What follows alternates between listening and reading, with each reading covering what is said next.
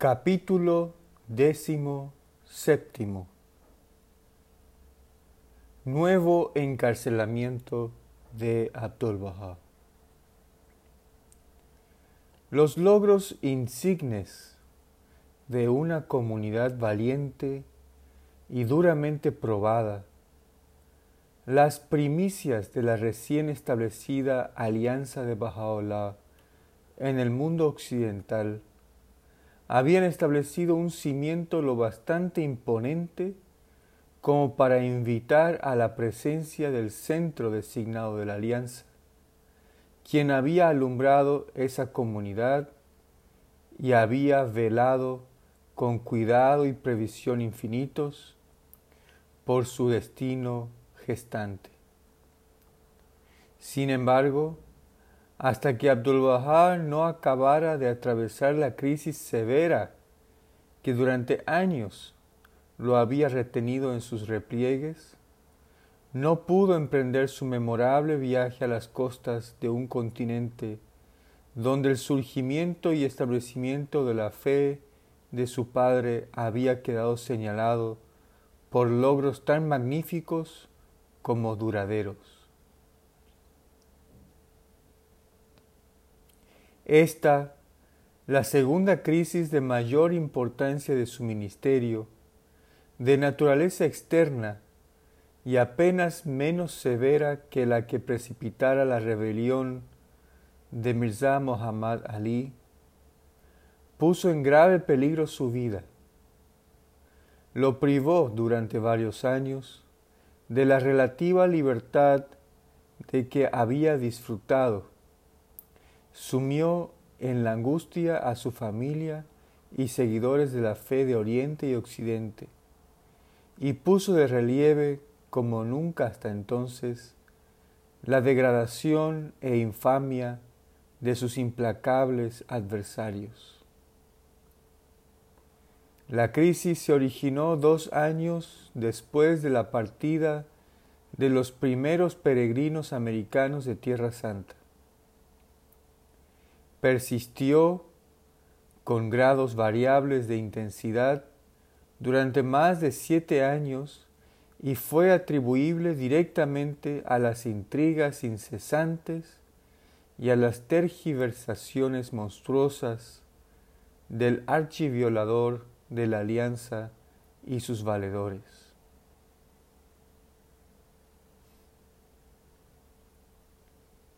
Amargado por su fracaso miserable en crear el cisma en el que había puesto sus mejores esperanzas, aguijoneado por los éxitos conspicuos que,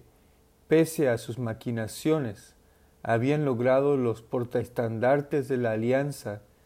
en el continente norteamericano, alentado por la existencia de un régimen que florecía en una atmósfera de intriga y sospecha, y que estaba presidido por un potentado cruel y astuto, decidido a explotar a fondo las oportunidades de sedición que le permitía la llegada de los peregrinos occidentales a la fortaleza prisión de Aca, así como por el comienzo de la construcción del sepulcro del Bab en el monte Carmelo. Mirza Muhammad Ali, secundado por su hermano Mirza Badiollah y auxiliado por su cuñado Mirza Majdeddin, logró, mediante esfuerzos denodados y persistentes, despertar las sospechas del gobierno turco y sus oficiales, induciéndoles a que volvieran a imponer sobre Abdul Bahá el confinamiento que, ya en los días de Bahá'u'lláh, había sufrido tan penosamente. Este mismo hermano el principal cómplice de Mirza Muhammad Ali, mediante una confesión firmada y sellada por él y publicada con motivo de su reconciliación con Abdul Bahá, ha dado testimonio de las maquinaciones que urdieron. Lo que he oído de terceros, escribió Mirza Badiola, no lo tendré en cuenta. Me limitaré tan solo a referir lo que he visto con mis propios ojos y escuchado de sus labios. Mirza Muhammad Ali. Este, Mirza Muhammad Ali, prosigue en su relato,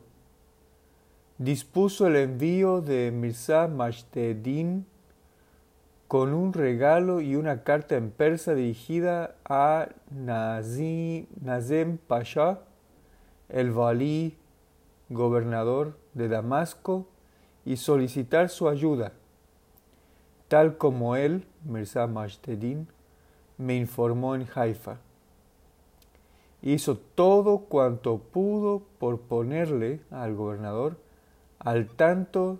de las construcciones que se realizaban en el Monte Carmelo,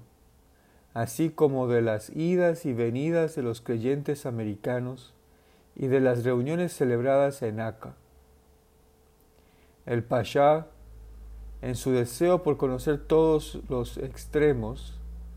se mostró extraordinariamente amable con él, asegurándole que le ayudaría. Pocos días después del regreso de Mashdedin, se recibía un telegrama cifrado desde la sublime puerta por el que se cursaba la orden del sultán de que se encarcelase a Abdul Bahá, a mí mismo y a, y a otros. En aquellos días, atestigua el mismo en este documento, un hombre llegado a Acá desde Damasco aseguró a los, que, a los de afuera que Nasem Pasha había sido la causa del encarcelamiento de Abbas Effendi. Lo extraño en todo esto es que Mirza Muhammad Ali, tras ser encarcelado, remitió una misiva a Nazem Pasha para lograr su excarcelación. El Pasha, sin embargo, no escribió palabra alguna en respuesta ni a la primera ni a la segunda cartas. Fue en 1901, el quinto día del mes de Yamadiol Aval de 1319 DH, 20 de agosto, cuando Abdul Baha,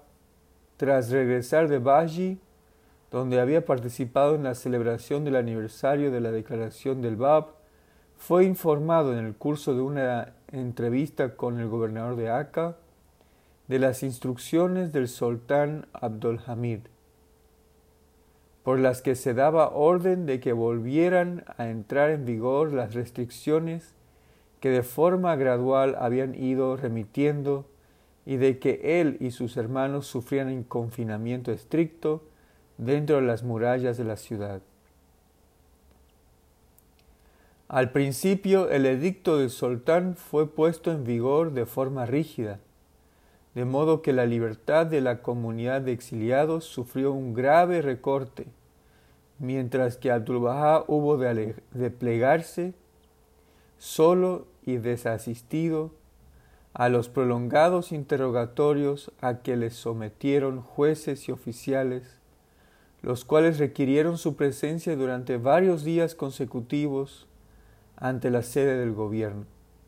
a fin de dar curso a las investigaciones. Uno de sus primeros actos consistió en interceder en favor de sus hermanos, quienes de forma perentoria habían sido convocados e informados por el gobernador de las órdenes del soberano, acto que no consiguió aplacar la hostilidad de éste ni mitigar sus actividades malevolentes. Acto seguido, merced a su intervención ante las autoridades civiles y militares, consiguió obtener la libertad de sus seguidores residentes en Aca y que se les permitiera que continuaran ganándose la vida sin mayores contratiempos.